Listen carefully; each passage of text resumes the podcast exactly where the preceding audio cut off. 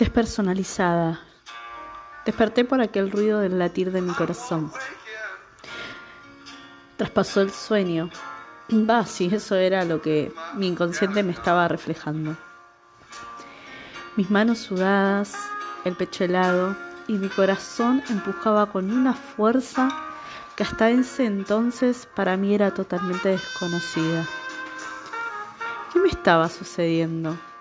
Mi cuerpo no respondía, solo lograba sentir el profundo respirar. Mi sudor, mi pecho estallaría y mi cabeza comenzó a migrar. Voló, se fue. No quería estar ahí. Ya no pertenecía. Pero, ¿alguna vez lo hice? ¿Alguna vez este lugar fue mío? Las lágrimas comenzaron a rodar por mis mejillas, quemando mi piel a su paso. Ardía. ¿Y acaso el dolor no arde? Traté de contenerme, pero el efecto era al contrario. Agua salada chocó contra mis comisuras. Mis labios gritaron ante aquel contacto. Tensaba cada músculo de mi rostro. Estaba despierta. ¿Era otra vez un mal sueño? No lograba responderme, solo sentía cada vez más el latir intenso. Sin pensar, siendo presa de mi ser interior. Mis lágrimas de repente se secaron y el dolor quedó atrapado. Unos pensamientos irrumpieron. Sí, lo merezco. Sí, es así. Lo merezco. Si nunca fui buena para nada, volví a llorar. Inquietante me retorcí entre mis sábanas y ahí lo sentí. Sentí como sus manos eran filosas al contacto con mi piel. Quería gritar, pero mi voz se mudeció. Mi cuerpo temblaba, hablaba, no quería, pero se mudó a un plano irreal que no lo dejaba frenar. Entonces mis pupilas se volvieron a empañar y ya no podía tener una imagen nítida de lo que estaba sucediendo. ¿Pero qué hice? Le gritaba mi ser interior. ¿Por qué lo merezco? Lo mereces. Sí, lo merezco. Y apreté con fuerzas mis sábanas mientras él desgarraba mi yo. El asco se apoderó de mí, se apoderó de mis fosas nasales.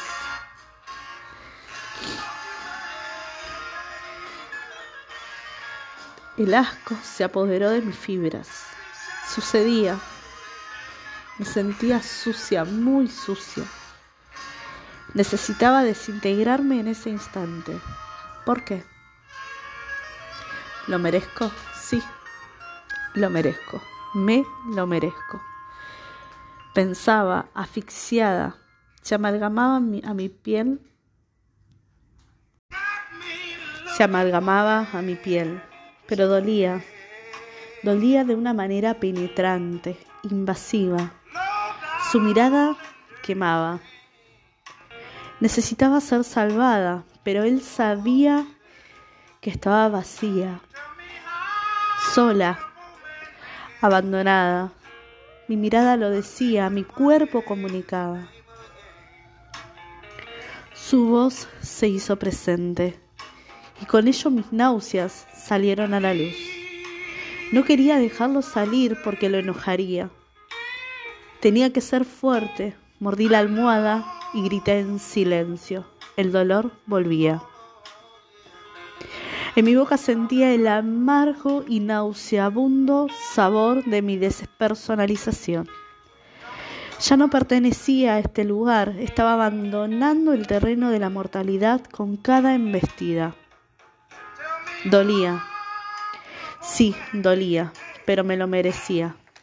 Sí, me lo merecía. Mis cabellos se fundían en el desconsuelo de aquel tormento que mi cuero cabelludo sentía. Dolor, mucho, mucho dolor. Sí, lo merecía. Su respiración ácida, húmeda, dolorosa, pesada, podrida, se incrustaba en mi sordera selectiva. No lo quería. No, no lo quería. No era cierto, grité.